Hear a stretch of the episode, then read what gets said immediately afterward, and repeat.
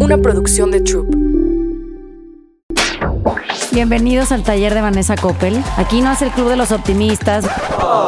Nos da hueva la gente que cree que tiene fórmulas para repararle el alma al otro. Nos la vamos a llevar despacito, pero súper eficiente.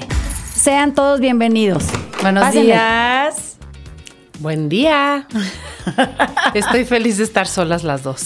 ¿Verdad que sí? Sí, Nos encanta grabar solas. sí. En viernes. Eh, voy a hacer muchas cosas solas, güey. Ya me di cuenta que. Bueno, sí, lo decíamos en la cárcel ayer. Que tenemos este. Pues es que hay gente con la que es más fácil hacer las cosas. Topose con encontróse. Ajá, ajá. Hay gente con la que es más difícil este, avanzar. Y se la pasa uno resolviendo asuntos en lugar de disfrutando asuntos, ¿no? O avanzando rápido, fluyendo, ¿no? Hay que, qué padre encontrar mancuernas de trabajo. No, claro. Que fluye, fluye, fluye. No, y que no estás este, en este como eterno eh, vaivén de quién hace qué y quién resuelve qué y quién... ah, como que vas agarrando lo que se va pudiendo agarrar y resolver rápido. Sí, es una maravilla. Ay, sí, es que si no, llega el viernes, oigan, y... Ya no podemos y venir a grabar, ya se trata de ver qué se nos ocurre. Te digo que se me ocurre para hoy. Yo estoy tan contenta justo trabajando contigo. Y les vamos a explicar en qué trabajamos juntas. Porque ustedes ya conocen mucho a Vanessa, pero han conocido poco lo que hacemos nosotras juntas. Que ha sido tan luminoso y tan potente y tan increíble lo que yo he visto de ti eh, exponiendo tu sabiduría y tu conocimiento en la cárcel y conmigo, desde luego, porque yo aprendo todo de ti, que, que estoy muy impactada y me gustaría como compartir detalles que no sabe la gente que hacemos en la cárcel juntas, pero que sobre todo impactas tú. Y también este recorrido juntas me lleva a pensar que tienes tantas cosas valiosas como tanta información Sí. muy, muy certera y muy eh, al, al punto, como todo mundo te dice, es que me lo dices al grano y, y me, no me lo dices con rodeos como mucha gente, muchos terapeutas, muchos psicólogos. Sé que no eres nada de eso, pero este, de alguna manera ayudas emocionalmente a la gente eh, y lo haces tan bien que quiero que este podcast fuera un como eh, podcast de salvamiento de, de, de- de emergencia. Este, para oírlo como con un resumen de, de conceptos que yo he notado que son explosivos Sí. cuando tú se los compartes a la gente. Y entonces, eh, y que lo puedan compartir así de, esto es un, un compendio de información valiosa al grano de lo que yo he notado Sí. que ha sido el cambio transformador en la cárcel. Contexto rápidamente, eh, hacemos juntas una escuela virtual en las cárceles del país, le llamamos la Videoacademia Penitenciaria de México y lo hacemos con el fin de acercar información valiosa y herramientas emocionales para todas estas personas que están en la cárcel no por malos, sino porque han actuado desde heridas muy profundas y han vivido una vida mucho, mucho más difícil de la que cualquiera de ustedes que está viendo ha podido imaginar. Eh, y entonces hay un antes de Vanessa y hay un después de Vanessa en, en este proyecto de la cárcel. Y, y cada vez estoy más impresionada. Pasan los días y Vanessa da clases y digo, no puede ser posible que su sola presencia, su voz, sus palabras, su sonrisa, eh, su, su forma de ser, su acento, eh, tenga tanto impacto en tanta gente. Estamos abarcando miles de personas, hombres y mujeres. Primero vamos a hablar de las mujeres porque luego quiero que se queden aquí muy pendientes a escuchar lo que ha pasado en los hombres porque es el nuevo proyecto que hacemos. Eh, Vanessa dándole clase a hombres privados de la libertad, que es súper interesante lo que ha pasado.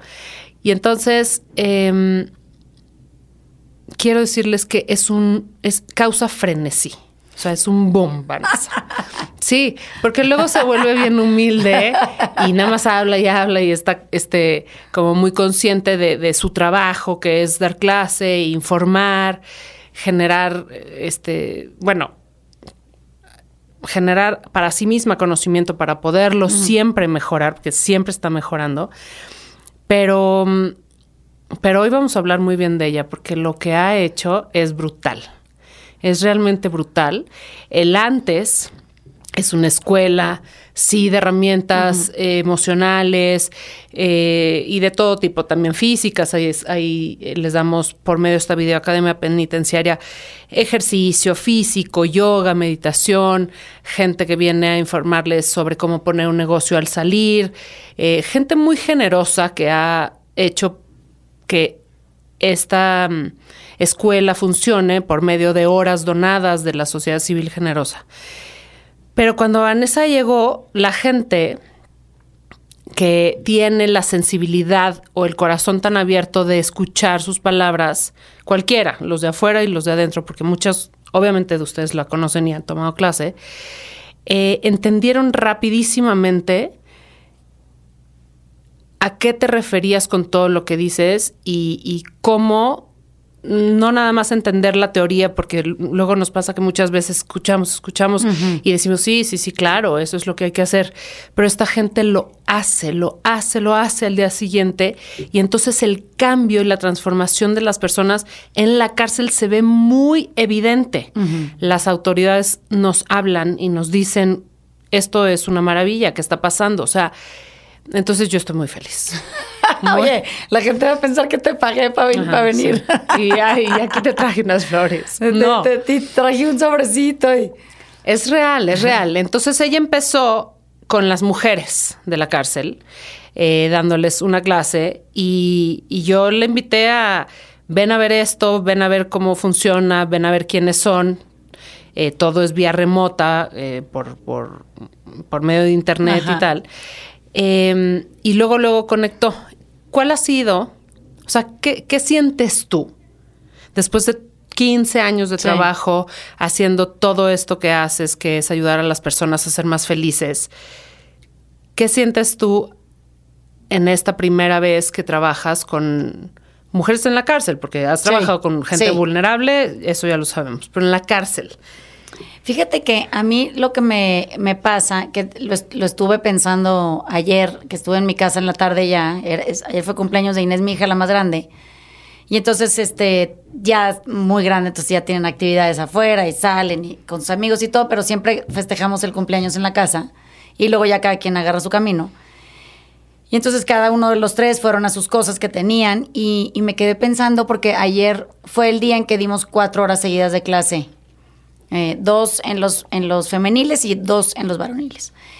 Y, o sea, dos horas me refiero. Y los, los alumnos son muchísimos porque pues quien se quiere meter se mete. El Zoom es muy generoso, entonces te deja conectarte y, estar abierto en un salón del tamaño que eso sea. Y las, me, emocionó mucho ver a las mujeres porque el, el anterior al, al, día, el día anterior a la clase, pues el Día de las Madres, y dije, estas se van a azotar. O sea, va a ser el 10 de mayo, van a estar azotadas, todas tiradas en las banquetas, ¿no? Sí, yo me azoto afuera. Entonces, entré este, a la clase del jueves, ayer, y les dije, ay, no, o sea, ¿se azotaron o qué? Porque, pero se veían muy festivas, ¿no? Y, y, pero cantaron canciones, pero me mandaron videos. No, no, no cantaron canciones. Le cantaron una canción a Vanessa especialmente con guitarra. Esta es una canción para Vanessa y le mandaron el video. Sí, es verdad, es verdad. Por amor a Vanessa. Entonces, eh, siento que, fíjate, hoy mm, estaba reflexionando eso, que ayer en la tarde dije que qué inquietante por un lado, qué gozoso que, estén contentas y que lo estén haciendo tanto mejor y que la relación dentro de las, de las cárceles haya cambiado tanto entre ellas, ¿no? Qué emoción que las autoridades estén contentas y, queriendo que regresen a las clases todas las veces, porque pues eso también reduce la carga emocional de los custodios y de los, los directivos, porque tienen una sensación más quieta, ¿no? De, del público en general. Y, pero también pensé que que con qué tan poquito podemos hacer tanta diferencia, ¿no? Entonces, yo pienso, bueno, eh, tomando en cuenta que tuviéramos horas en el día, ¿no? Y las pudiéramos donar o regalar o, invertir en proyectos de este tipo. Como que pienso, son dos horas de mi día eh, bueno, son más, pero bueno, son dos horas de mi día dedicadas en cuerpo y alma a, ellas en, la cárcel de manera recurrente y comprometida. No estoy tomando en cuenta el miércoles, que es clases de libros, pero esas porque somos más y es otra cosa. Bueno. Dos horas a la semana. Ajá. Y, entonces mm, vi un video que me mandaron mis hijos de unos, me, mandan videos de animalitos todo el tiempo. Y entonces es todos estos animalitos que, que, que cuando ven a la persona que los crió, y hay desde elefantes hasta leones, hasta pericos, pero gansos, pero cabras, pero cebras, pero, o sea, una cantidad de animales que jamás pensarías. Uno, que tuvieran contacto con humanos, pero dos, que, que, recordaran con tanto ahínco a la persona que los, que los, ah, que los crió un Humano. Ajá. Y entonces, este video es, es como pequeños clips de, de tipo un, un niño que, que se acerca y hay un burrito y el burrito viene descosido a abrazar al niño. Pero cuando te digo abrazar es que son del tamaño y entonces el burro siempre pone la cabeza y entonces lo abraza y luego un ganso que se le avienta encima y le como que le enreda el cuello al güey de emoción, pero abrazos y, y, están filmados de manera clandestina y espontánea, ¿no? Entonces como que pienso que no somos muy diferentes las personas cuando, cuando se refiere a amor genuino. O sea, la transformación, cuando es producto del verdadero amor, se da inmediata porque hay algo en ti que es, que es muy sensible a ese mensaje y que aparte cuando es absolutamente verdadero, te hace transformarte inmediatamente. Amor genuino de ti a ellas. Ajá. Entonces, a mí, como les decía yo ayer, la información al que la recibe. Ajá. Yo vengo porque quiero, porque me gusta, porque es algo que hago con mucho entusiasmo, pero lo haría por quien fuera. O sea, esa forma mía de querer dar clase es sí verdaderamente siento que es una vocación, no, no, no es algo que yo desarrollé en el camino. Este, está ahí desde siempre. Pues cuando les decía que yo ponía todas mis muñecas en mi cuarto a darles, yo les daba clase, ¿no? Vete a saber de qué, pero sí. Entonces, siento que es esa, esa disposición a, a poder compartir o acompañar o servir o escuchar o, tratar de, ayudarles a encontrar la solución a eso que creen que tienen que es un problema. Pero es, tiene que ser divertido porque el amor es muy divertido y porque es muy amable en sus formas y porque aparte es muy honesto y es muy confrontador. O sea, recibir amor es muy confrontador porque no estás muy acostumbrado a eso. Eh, normalmente todo lo que te dan está condicionado a algo, a un agradecimiento, a una respuesta, a una actitud, a una actividad. Y si te fijas, nosotros no estamos esperando recibir nada de regreso, nos encanta nuestra chamba y a ellas les encanta la nuestra. Entonces, pues al final es una situación en donde todos ganamos. Nosotros porque hacemos lo que nos gusta, ellas porque también hacen dentro del penal lo que les gusta, que es tomar clases, y al mismo tiempo nos alimentamos en, en, en acompañamiento. Podemos no coincidir, y podemos no estar de acuerdo en muchas cosas. Y podemos reírnos a pesar de que puede haber eventos donde es doloroso lo que les pasa y, cómo lo enfrentan, ¿no? Pero si te fijas al final, cada vez ves, por ejemplo, a Abigail infinitamente más festiva. Abigail era un personaje muy sombrío. E, ella era muy oscura en sus formas y en sus intenciones y era, vivía muy adentro de ella en un lugar difícil.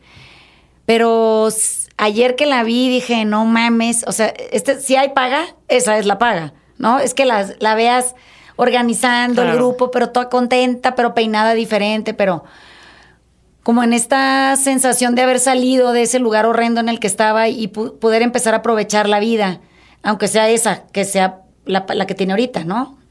Entonces, siento que la cárcel, eh, lo que provee porque a diferencia de, las personas en el afuera o en un anexo, un anexo es un lugar bastante grato dentro de lo que cabe, porque pues, estás ayudando a una persona que está en problemada y, y, la quieres y la quieres ayudar. La cárcel es un lugar totalmente diferente, es un sitio de castigo, ¿no? Entonces, en la cárcel lo que encuentras es, es gente muy sensibilizada, porque la cárcel lo que hace es recordarte todos los días que actuaste mal, ¿no? Es, es, es, un recordatorio constante de o haber tomado una mala decisión, o haber tenido una mala amistad, o haberte juntado con una persona que no te quería, te odiaba, o, ser víctima de alguien que no quiso asumir su responsabilidad y te echó la culpa a ti. Pero al final sientes que, que tú fuiste tú, ¿no? Estos días que hemos tenido que trabajar con la culpa, en, en, en ambos eh, grupos de mujeres y hombres, te das cuenta cómo todos son tan increíblemente doctos en qué les está pasando. O sea, yo no he visto uno en la cárcel, por más la chingada que se vea, que no sepa emocionalmente en qué lugar se encuentra, ¿no? Entonces, la cárcel creo que tiene esa, esa partícula positiva, y es que cuando tú estás mucho tiempo en, en autorreflexión y, y, la reclusión te obliga un poco, aunque no quieras a eso, y estás conviviendo con gente que está en la misma situación y un poco se comparten las mismas dificultades, llegas a la conclusión de que toda la gente que está dentro de un penal está herida, está profundamente herida. Y entonces, si te fijas, ayer que les decía, a ver, levante la mano la persona que aquí nunca jamás se haya dado cuenta de esto y levantaban la mano y muchos hasta con pena porque hacían el intento de levantarle y luego decían, no, es que me van a ver y entonces por autoprotegerse la bajaba, ¿no? Siento que la, mi experiencia en la cárcel ha sido infinitamente más grata, y siempre se los digo ahí, ¿no? Y, lo he dicho aquí muchas veces, más grata que cualquier otro recorrido de acompañamiento, porque en la cárcel está la gente que quiere estar en, en las clases, o sea, voluntariamente están ahí, pero cuando digo voluntariamente es la entrega absoluta y la rendición al proceso. Son súper comprometidas con su cambio, están al 100 dedicadas, no nada más a servirse a través de lo que sea que les demos, sino a poder servir a otras. Te fijas que se ayudan ya entre ellas y, y entre ellos también.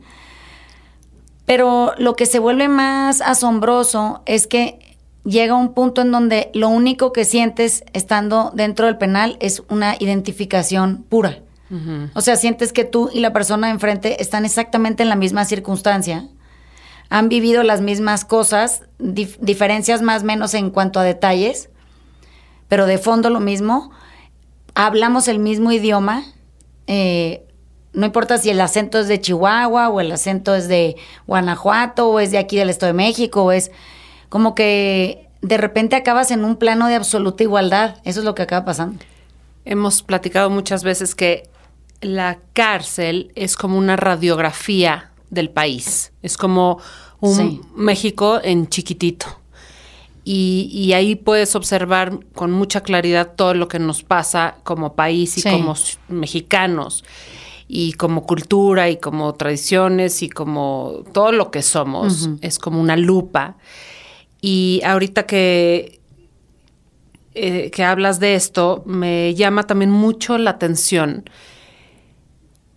cómo o sea, imagínense este concepto. Vanessa vino a cambiar en muy poco tiempo la narrativa de 15 años, por decir un, un, promedio de años de gente que está en la cárcel, porque muchas llevan más. Más. Eh, Otras menos. Sí, pongamos 10 años promedio, eh, de una narrativa, ahorita estoy hablando solo de las mujeres, de víctimas. Sí. Y entonces Vanessa me dijo, no, esto está muy mal vamos a enseñarles cómo no son víctimas y cómo son responsables, pero no las mujeres de la cárcel, todas las mexicanas, todas las mujeres. Sí. Y entonces eh, la dejé proceder para ver esa, esa información que iba a, a darles. Y en la transformación tan inmediata, cómo agarraron la onda tan cabronamente y viraron y 80 veces hemos hablado de, de, del privilegio y de la magia de poder ver las cosas desde otro punto de vista, que es justo lo que logró Vanessa con estas mujeres, y que logra, quiero que lo expliques, porque logras eh, tocar a no solo a las mujeres de la cárcel, sino a todas. Entonces, ¿qué fue lo que hiciste para que cambiaran esa narrativa de soy una víctima sí. por culpa de X estoy acá y es que este, sí, si no es, hubiera es, sido por el 90% de la población penitenciaria femenil está pagando la culpa de un hombre. Sí. ¿Qué hiciste tú Ajá. para cambiar eso y cómo funcionó tan bien? Porque empezó a avanzar todo mejor. Es que creo que eh, cuando lo, lo que en realidad es milagroso es que uno puede eh, ayer les ponía el ejemplo, ¿no? De, de, los lentes puercos esos, ¿no? Pero nosotros tenemos una idea de cómo es, hay que ver. O sea, la, la, vida se ve desde este lugar. Y parece que es la única forma de verla, ¿no? De repente tienen, hay mucha gente y muchas, históricamente ha habido muchas personas este, que se han dedicado a querer hacerle entender a los otros que hay otra manera de estar en el mundo. Es más, hay 8 billones de maneras de estar en el mundo hoy. Entonces, siempre encuentras mucha resistencia en, quien tiene que arriesgarse a cambiar su punto de vista, ¿ok? Porque tomas un riesgo, te pueden convencer de algo de, lo, con lo que tú no estabas de acuerdo o algo eh, que, no, que no iba a favor de tu propia opinión, ¿no? Entonces, imagínate que la gente que se atreve a escuchar de manera abierta y atenta a alguien y baja la guardia, eh, de repente dice, pues sí, es que esa es otra manera de hacerlo, ¿no? Pero para eso tú necesitas un chingo de valor. O sea, tú no puedes verdaderamente ser valiente si tú no te has atrevido a, ponerte en, en, frente de alguien que va en contra de tu propio recorrido, ¿no? O sea, parece que te viene confrontando. Si entendemos que eso nos abre la posibilidad a asomarnos a la vida desde un ángulo distinto y que digas, ay cabrón, o sea, pues es que de aquí se ve totalmente diferente. Y te arriesgas a, sentir lo que se sentiría estar ahí y a, imaginarte de manera muy escasa, porque pues no tendrías toda la capacidad de, experimentar la vida desde ese lugar y todo. Como que te empiezas a sensibilizar, o sea, empiezas a decir, bueno, pues sí, pero es que también la situación del otro está bien difícil, ¿no? Y eso que se vuelve compasivo, o es, está en, en la base de los términos de la compasión, se empieza a volver una práctica común. Cuando tú eres víctima eh, y, juegas ese papel con, mucho protagonismo y de manera muy manipuladora, tú encuentras un nicho de mercado que es muy cómodo y muy atractivo y que, que se alimenta por un grupo de víctimas como tú. Eso quiere decir que encuentras tu espacio de pertenencia en un grupo de víctimas similares al tuyo y sientes que hay un apoyo. Y, y pero cuando alguien viene a ese grupo de víctimas y les dice, hey, no mamen, o sea, ustedes está bien, sí lo pueden ver desde ahí, esa es una posibilidad. Pero hay otras 20 posibilidades que están aquí para ustedes y que, pues, ¿por qué no podemos explorar? ¿A qué le tienen miedo, no? En la cárcel, pues, tener miedo ya se vuelve irrelevante porque, pues, ya estás en el peor lugar en donde podrías estar si te hubiera dado miedo a algo y, te falta nomás estar muerta. Entonces, como que, ¿qué, ¿qué, más te da? Te puedes arriesgar a cambiar el punto de vista, ¿no? no pierdes nada. Eso las ha vuelto mujeres muy valientes, eso quiere decir, eh, en la cobardía en la que estamos habituadas a existir, y no me refiero a las mujeres, las personas, ¿no? Habituadas a existir. Eh, lo que más miedo nos da es dejar de ser lo que nos aseguró una cierta sensación de aceptación y, cambiarla y ahora sentirte desprotegida e, e incierta en un lugar en donde en realidad no sabes quién eres, ¿no? Y que no sabes cómo hay que comportarse y qué decir. Y, por eso te afecta tanto cuando la gente te critica o, cuando alguien te ve y dice, no, no estoy de acuerdo contigo, es una pendeja, no estudia, ¿no? Entonces, eso solo lo puede decir una gente muy miedosa o muy aterrada. Entonces, piénsalo así. Te voy a poner un ejemplo. ¿Te acuerdas cuando eh, grabamos primero el podcast aquel de Cristina Roche? Estábamos hablando de, de los divorcios y eso, ¿no? Sí. Luego hice un podcast con Alex Rocha y me invitó él a mí y estábamos hablando de, las relaciones de hombres y mujeres y cómo eh, era un podcast largo y tenía un precedente, cómo nosotros podríamos mejorar nuestra relación si nos atreviéramos a discutir otras cosas, ¿no? No, no estamos extrayendo el amor del contrato matrimonial, estamos diciendo qué más podríamos hacer adicional al contrato de, del civil, más pon tú que el religioso si te casas de alguna forma por la iglesia, más el de amor, que, que es una relación que se profesa una cierta sensación de acompañamiento y confianza y todo, más aparte que pudiéramos considerar la posibilidad de tratar eso como un negocio rentable, ¿no? No estamos diciendo que todo sería eso, además de. Bueno, el además de, la gente no lo entiende, le cuesta mucho trabajo, porque es muy confrontador, porque parecería que es en lugar de. Entonces, cuando hice el, clip de eso, que dije, ustedes nunca han pensado, Y, y no estoy hablando con nadie más que con Alex y un grupo de ejemplos que me puso de agentes que él conoce, amigos, él mismo en su otra versión. Cuando dije ustedes nunca me pues estaba hablando con él. Es más, en la cámara pues estoy hablando con él, que es el que me entrevista. Sí. El miedo es tan cabrón que cuando te confronta, aunque sea en au- audio, y el, el podcast no está dirigido a ti, tú no eres el interlocutor. Tú eres un, eres un escucha externo que estás ahí de curioso dentro de la conversación de dos personas que no, a la que no estás invitado formalmente, ¿no? Entonces imagínate que sabiéndolo eso tú, porque pues claro, tú le picas play y tú sabes que tú eres el extranjero, no, no creo que estés confundido en cuanto a que el podcast te hable a ti. Bueno, es tan confrontadora la idea aunque sea ajena afuera en el espacio, que te, que te dice que igual y hay otra manera de hacerlo, que te vuelves infinitamente agresivo y, y- atacante de una idea que ni es para ti, ¿no? Y que aparte está dentro de un contexto de un minuto y medio, después de una hora y cacho de grabación. Entonces, siempre que los leo, los, ahí los dejo porque me entretengo viendo que aparte se pelean entre ellos, se contestan. Y, pero yo lo único que veo es mucho miedo exhibido en palabras y en, y en comentarios. Y digo, híjole, ves, es que estamos metidos en un problema todos. O sea, cada vez que nosotros queremos discutir con alguien eh, para, para hacerlo venir a nuestra razón, o que queremos que rectifique lo que dijo, o lo atacamos diciendo que es un pendejo, ignorante, mal informado y lo que sea, es una proyección de tu propio miedo puesto en una idea que, que- con la que tú no coincides, claramente ahí dice que tú no coincides con eso, y que no te deja estar en paz hasta que sientes que lo resuelves, o sea, violentas, atacas o discriminas o evades o evitas cualquiera cosa, cualquier cosa que tenga que ver con eso que te está confrontando. Bueno, en la cárcel hicimos lo contrario. Eso quiere decir, tomamos estas ideas confrontadoras y se las pusimos todas sobre la mesa y les dijimos, miren, esto les va a dar mucho miedo. O sea, no, no es fácil porque va en contra de lo que ustedes creen de ustedes mismas, de lo que les pasó, de la vida en sí, ¿no? Pero tenemos que poder considerarlo porque es la única forma en la que nos podemos volver bien valientes y podemos empezar a ver nuestra situación desde otro lugar y entonces podemos empezar a solucionarla. Pero si nosotros siempre estamos dentro del mismo nicho, avalado por la misma gente que te dice, ay, tú muy bien, en, en, eh, por ejemplo, Facebook tiene una, una ap- ap- aplicación muy bien hecha, está pensada para comercializar miedo. Y es que tú, cuando tú pones un comentario, tú, tú tienes forma de ponerle like al comentario de esa persona. Sí. Es- o sea, esa persona recibe likes a través de tu post en su comentario, ¿no?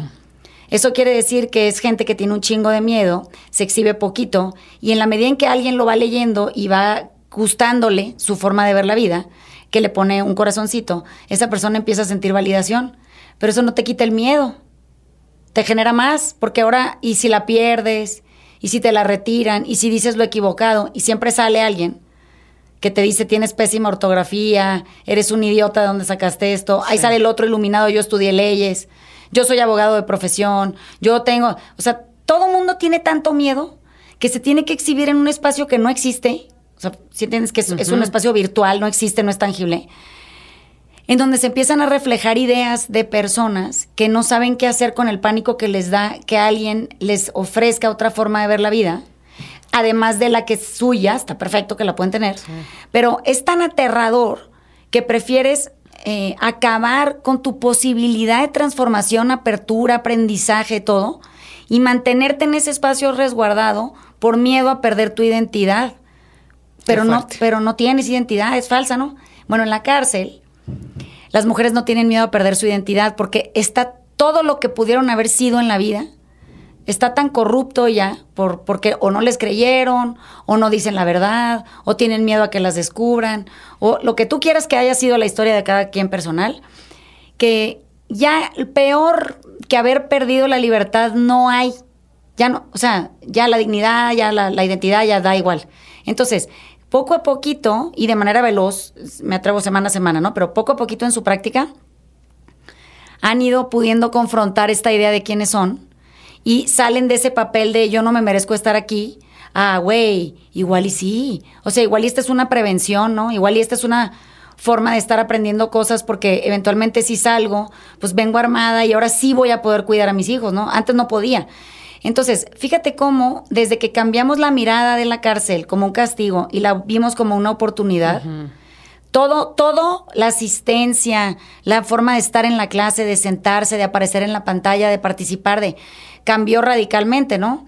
Pero, y eso lo único que toma es un poquito de esfuerzo en el área emocional, en donde tú les dices, no, no, miren, no tengan miedo porque no hay nada que perder. O sea, lo peor que les puede pasar es que regresen a su papel de víctima, que pues ya lo tienen muy planchado. Entonces, pues, es tu sitio cómodo. Pero ¿qué pasa si te sales tantito a ver qué pasa y, encuentras una herramienta que te cambie la vida?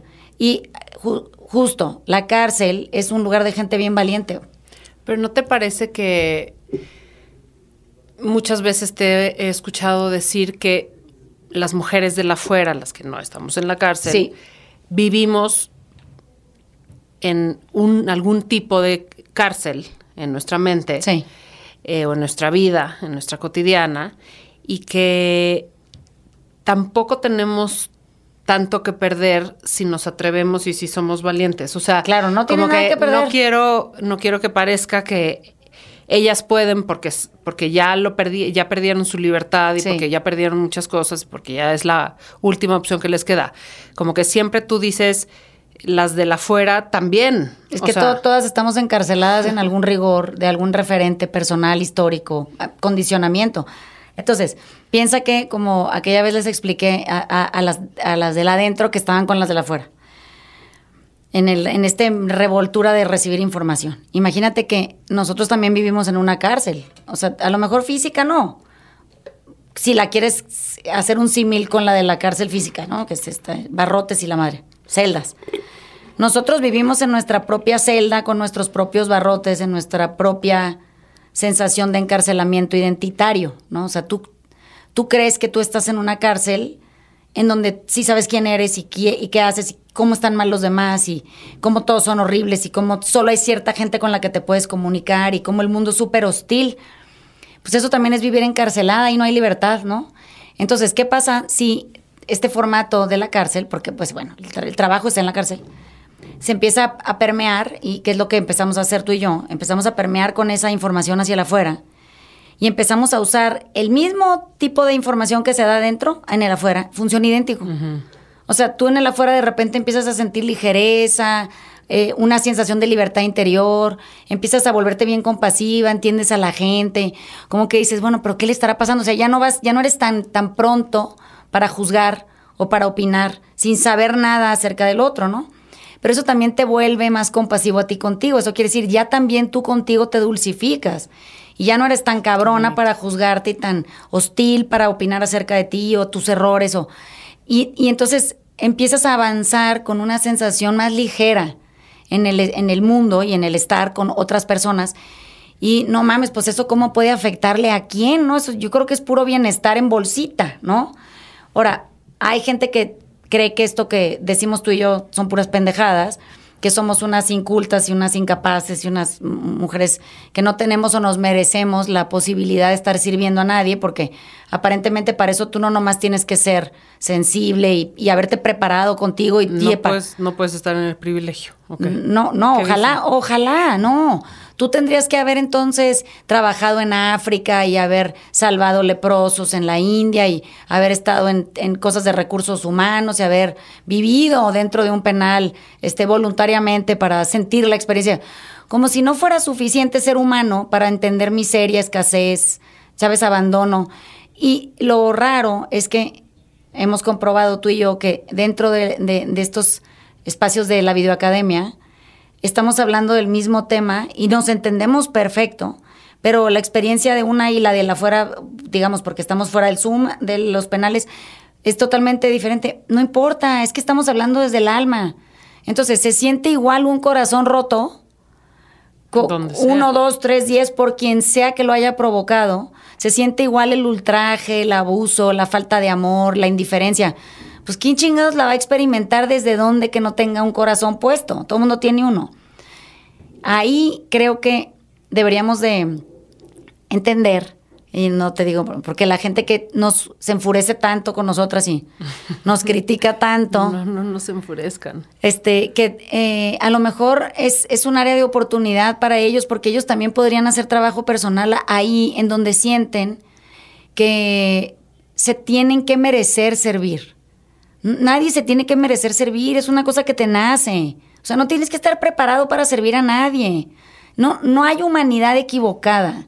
No hay experiencia que no vivas, que no procese y, te marque de manera profunda en algún área de tu vida. Entonces, por ejemplo, ¿por qué tendrías que estudiar ciencia del aborto si experimentaste uno, fue muy traumático para ti? ¿Cómo es posible que crees que esa experiencia que a ti te ayudó tanto a entenderte, a, procesar, a salir, no le sirva a una otra persona que esté pasando por lo mismo? Sírvele. Bueno, la literatura, curiosamente, es exactamente eso. Es gente que vivió experiencias y las tradujo en un libro y las ofrece para servir a otros. Y, también ahí va la bola de gente atrabancada a torturar los escritos de alguien. Dejen a la gente escribir en paz, es parte de un proceso y seguro le va a servir a alguien, ¿no? Ahora, estoy hablando de gente que se responsabiliza de lo que dice, hace, cómo sirve y todo, ¿no? No estoy hablando de esta locura autodestructiva. Insisto, el taller jamás se va a ocupar de esa área ni la va a promover porque eh, ahí sí, para que veas, hay una persona que está sepultada en miedo y en evasión y en, en, cero autoconocimiento, ¿no? Pues le falta mucho pinche trabajo. Eh, de ahí tú y yo no nos ocupamos, nos ocupamos de la gente que ya salió de ese lugar y está interesada en empezar a cambiar su manera de ver la vida y de verse en la vida. Qué fácil criticar, ¿no? Desde, desde ciertos lugares eh, a, a personas que están generosa y genuinamente abriendo su corazón o entregando su corazón para servir. Y a mí eh, esto me lleva a preguntarte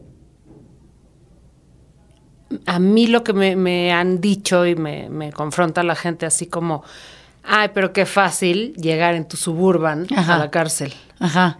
Y regresarte a Santa Fe a vivir. Sí, sí. Y no entiendo, o sea, no, no, no puedo ¿Pero qué tendrías que vivir, vivir ahí cerquita de la Quinta del Bosque, en la zona pegada a la miscelánea, para poder servirlos? Eh, pues también los pueden servir ellos, ¿no? Pero ellos también deciden a lo mejor no hacerlo porque pues no es su espacio de servicio. O sea, no, yo no siento que servir eh, tenga que tener un, referente, o sea, tiene que haber alguien que te certifique para que tú puedas ayudar a otros. Y curiosamente la gente que, que, tiene certificados para ayudar a otros les está chingando la vida. Entonces digo, bueno, a ver, entonces aquí, ¿cómo le vamos a hacer? Porque vamos a tener que sacar de circulación a una bola de gente entrenada en salud que, que tiene una trayectoria de abuso súper profunda. ¿Qué hacemos con eso, no? O sea, ¿por qué tendríamos que tener un, un papel, título o reconocimiento que diga, Tatiana, este, a ver, si quieres ir al Moloya a hacer todo lo que has hecho, que, aunque tengas sepultada siete años ahí, sepas los nombres de todo mundo y te dediques a enseñarse a bordar, tú con tus manos y tus agujas y en el, y construirles el salón y todo, tienes que, eh, si quieres servir, entonces tienes que mudarte con toda tu familia a vivir ahí al Moloya, vas a tener, tus hijos tienen que ir a la escuela ahí, todo tiene que ser igual, porque si no, aparentemente no, no, no conectas. Es completamente falso, porque yo hemos visto que tú y yo somos infinitamente felices y estamos conectadas con prácticamente toda la gente que servimos, pero es porque verdaderamente nuestro corazón está esa única intención, que, es, que es poder acercarnos con, con, absoluta gratitud a la vida, a la vida, por habernos dado el espacio de tiempo y capacidad de tener una suburban que te lleve para que llegues, güey. Porque es que si no, trasladarte te va a costar tanto trabajo que vas a dejar de ir. Entonces, celebro, es más, exhorto, que si un día esta vieja se queda sin suburban, nos donen una para poderla llevar y que tenga hoy siete años yendo todas las pinches semanas sin faltar ni embarazada a la cárcel, ¿ya me entendiste? Entonces, es ridículo cuando lo ves desde el otro lado, porque cuando te lo cuentan desde este dices, güey, póngale chofer, denle una suburban y por favor alguien páguenos la gasolina para que la señora sí llegue. O sea, no sé, ese es, cambiar la mirada, ¿ves? Ese ejemplo visto desde este otro lugar te hace entenderlo totalmente diferente. Y la gente, nosotros formamos una, una plataforma, un vehículo mediante el cual la gente podía servir, que se llama Dona una hora, y así empezó la videoacademia penitenciaria y está transformándose a algo mucho más serio. Eh, no quiere decir que no estemos profundamente agradecidas con toda la gente que, Sí. que donó su conocimiento, su expertise, su, su información de cualquier tema para estas mujeres. Y ya casi llego a los hombres, que les va a encantar este tema.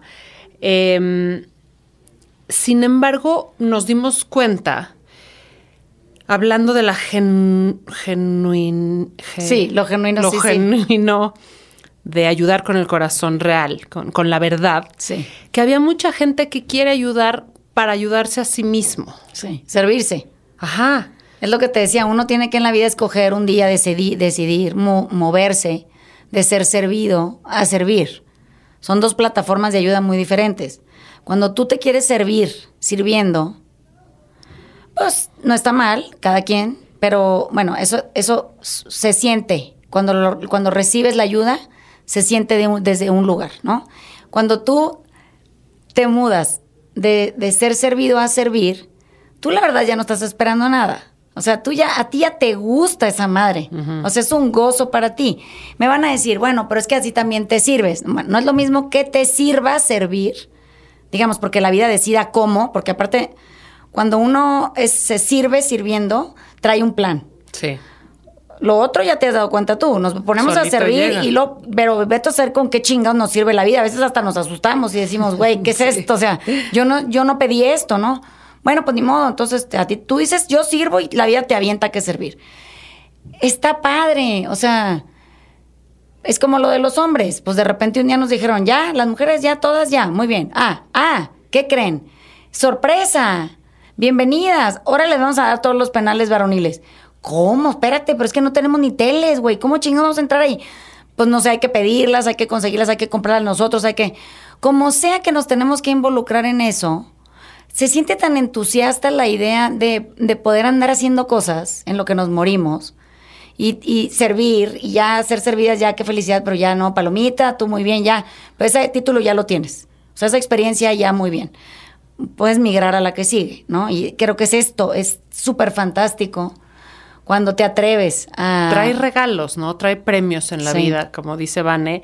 Y siempre, siempre mi invitación es a, a contagiar a más gente de que lo haga porque Sí, está todo no pueden entender los esplendores y los privilegios y las magias que hay detrás de hacer Sí. lo que está diciendo Vanessa, de servir con genuinamente con el corazón y, y de a verdad. Sí.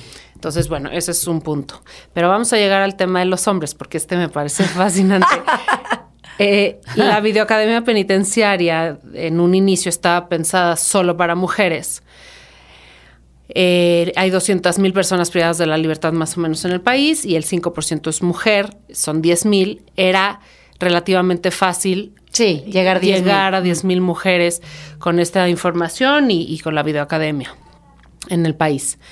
Los hombres son un chingamadral Sí. y los hombres son los hombres. Sí. Y todo el mundo sabe a lo que me refiero. En la cárcel, los hombres son los hombres. Em, y entonces Van me dijo, listas, vamos con los hombres. Y yo, no, no, no, no, cero listas, o sea, esto no, no va por ahí. Me cuestionó por qué no, o sea, qué tiene de diferencia. Y aquí no hablamos de género, hablamos de ayudar a, a servir, a, a ayudar a la gente a ser feliz, a la gente, no a las mujeres.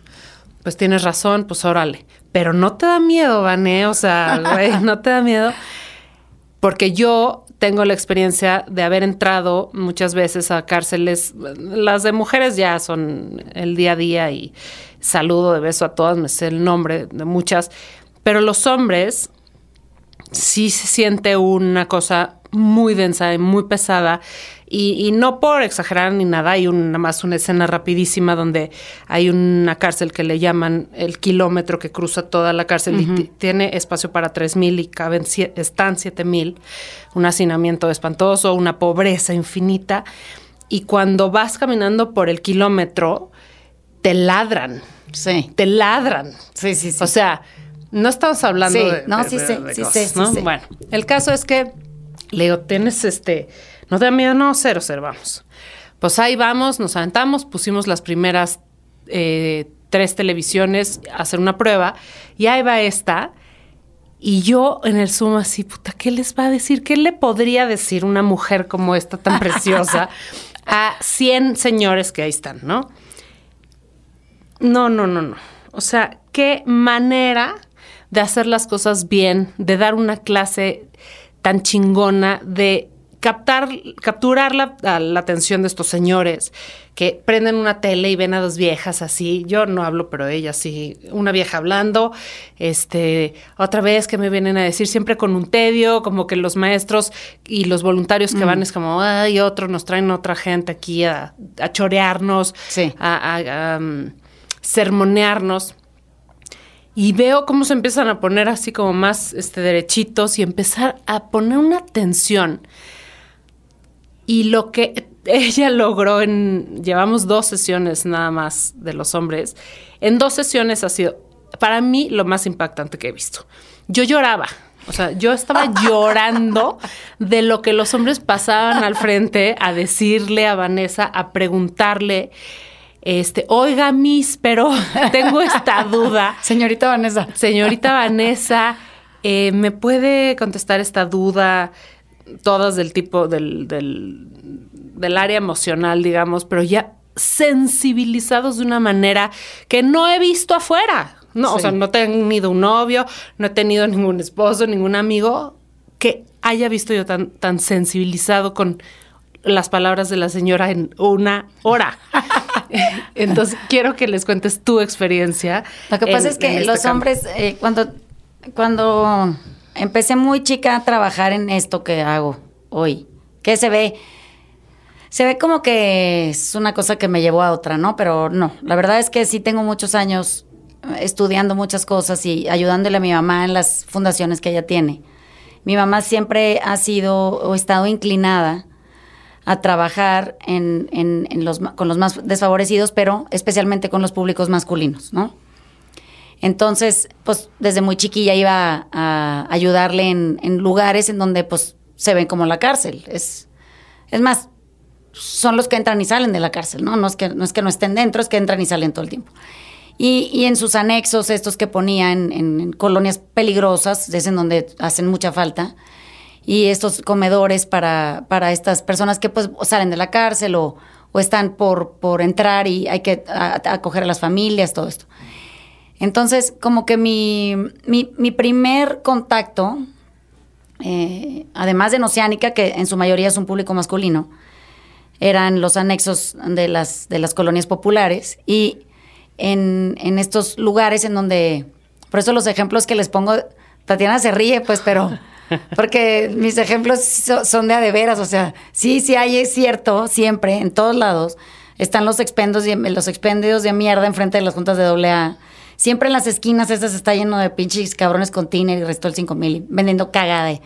Y siempre están las esposas este, encabronadas, los niños mandan al niño al, al expendio a traerse al papá, el papá una zorraja de chingadazos y, o sea, es muy común, o sea, es, como un, es un marco de referencia muy repetitivo, ¿no? Sí. Entonces, eh, aprendí mucho viendo cómo hay mucho dolor en la calle. Es muy dolorosa la escasez y la miseria. Es un dolor muy particular el de la pobreza.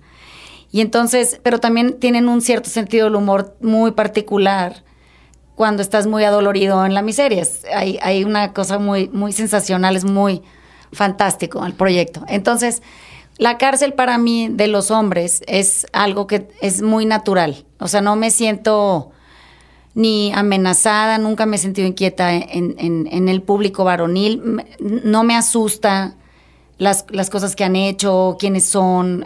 son cosas que no, con las que ya pude trabajar mucho tiempo.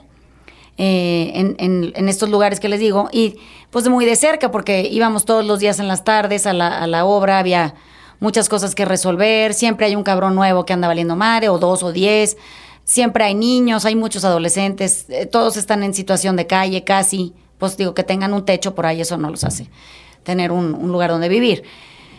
Entonces, como que sé que están pensando casi todo el tiempo, qué les duele, dónde les afecta, qué, les preocupa, cuánto dolor les, les genera no ser capaces de poder proveer para una familia toda su masculinidad derruida, este, todas las malas amistades, haber sido pésimos hijos. O sea, todo eso les, les, les hiere profundamente.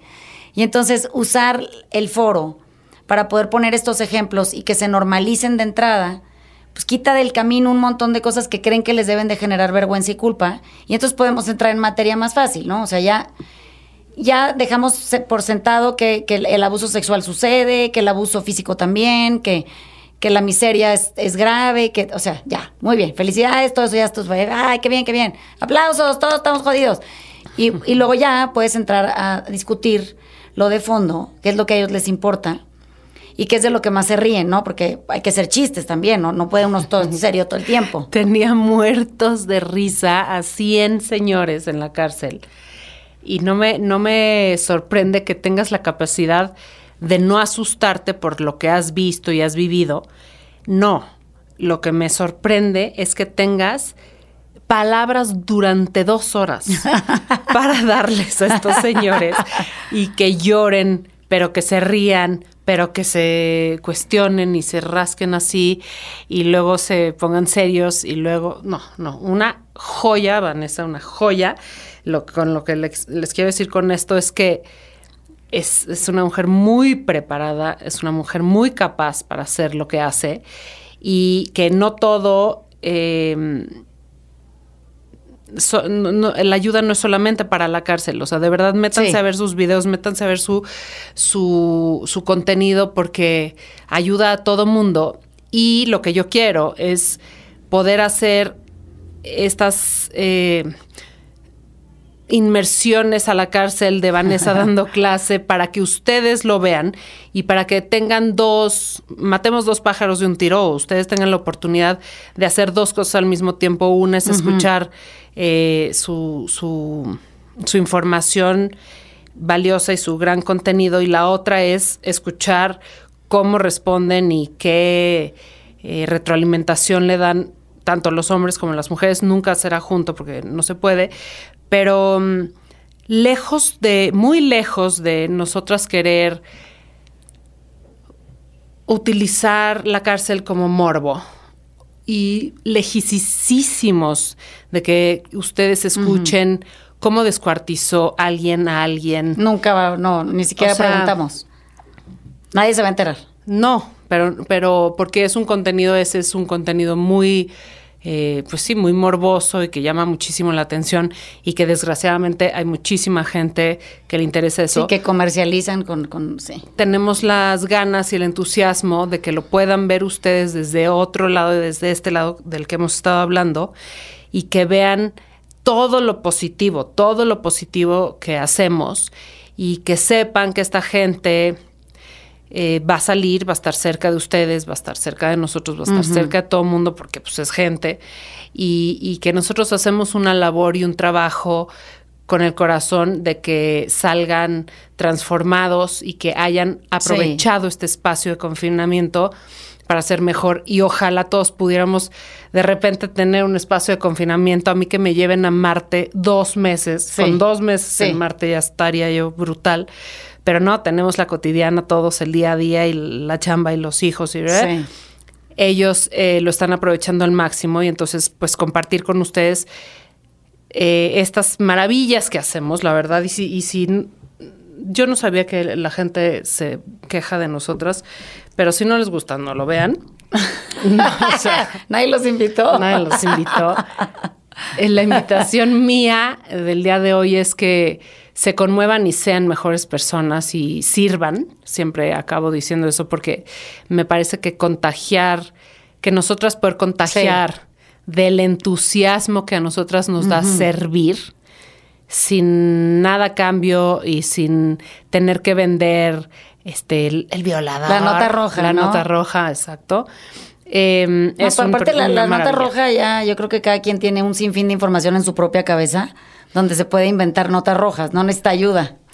Quiero que cierres, Vane, con algo que me encanta de lo que dices, que es, porque seguramente toda la gente que nos ve vive muchísimo mejor que la gente con la que tratamos en la cárcel en términos de privilegio. Sí. Y entonces quiero que cierres con esta invitación de la que siempre hablas de la gente del privilegio y qué tenemos que hacer. Es que siento que el privilegio se asume solo dinero, ¿no? Pero también hay un privilegio, por ejemplo, en tener dos piernas o hay un privilegio en hablar cierto idioma. Eh, no dos, eh, nada más hablar cierto idioma. Hay un privilegio en tener un cierto tono de piel, pestañas. Hay un cierto privilegio en que te guste cierto tipo de comida o tengas cierto tipo de capacidad intelectual. O sea, hay un privilegio en todos lados. El problema del privilegio más grave es que no lo reconocemos. O sea, es que el, nuestro no lo, no lo vemos y no sabemos cuál es.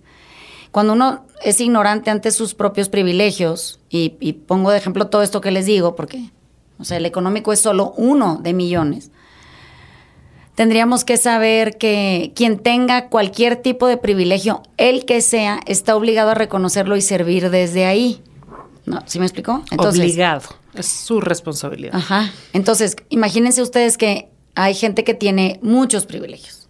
O sea, hay gente que le tocó el, color de piel correcto, el color de, o, color de pelo, tipo de pelo correcto, le tocó el color de ojo correcto, le tocó el idioma correcto, la lengua materna correcta. Hay gente que le toca la situación geográfica, económica, social, educativa.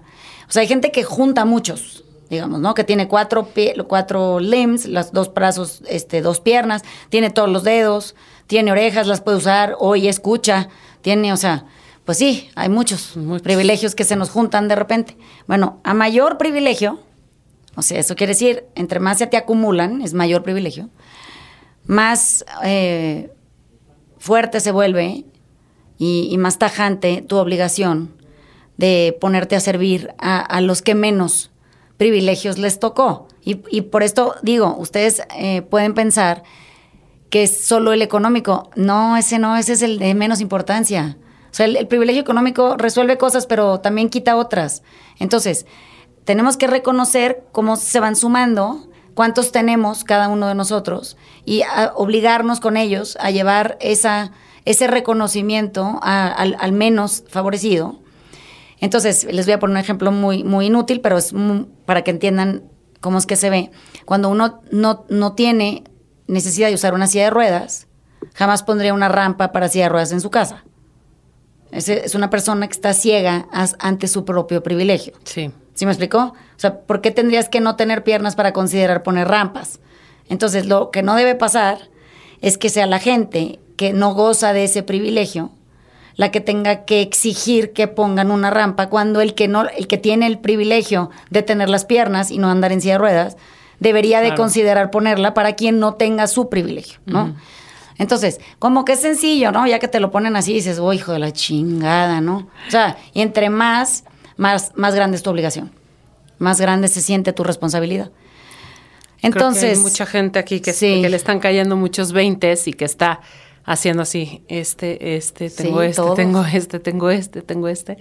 Eh, sí, hay ¿Cómo lo convertimos en, en ayudar a los demás, en ser compasivos y porque de uno en uno se vuelve esta historia una mejor historia, Así es. una mejor colonia, una mejor ciudad, un, una mejor este un mejor país, desde luego, que es lo que al final del día todos queremos para nuestros hijos, para nuestros hijos, desde luego, para nosotros, pero qué importante para nuestros hijos. Entonces creo que sí hay un esfuercito y un trabajito que hacer y una mm, removido un temblor que, tenemos que lograr para que la gente realmente se conmueva, se sensibilice y se humanice un poquito, porque hace falta poquito, como empezó diciendo Van. Sí, es poquito. Es poquito. Porque somos muchos y con poquito de muchos se logran cambios gigantes. Exactamente. Es así, es, es, es poquito servir, pero hay que juntar a mucha gente, ¿no?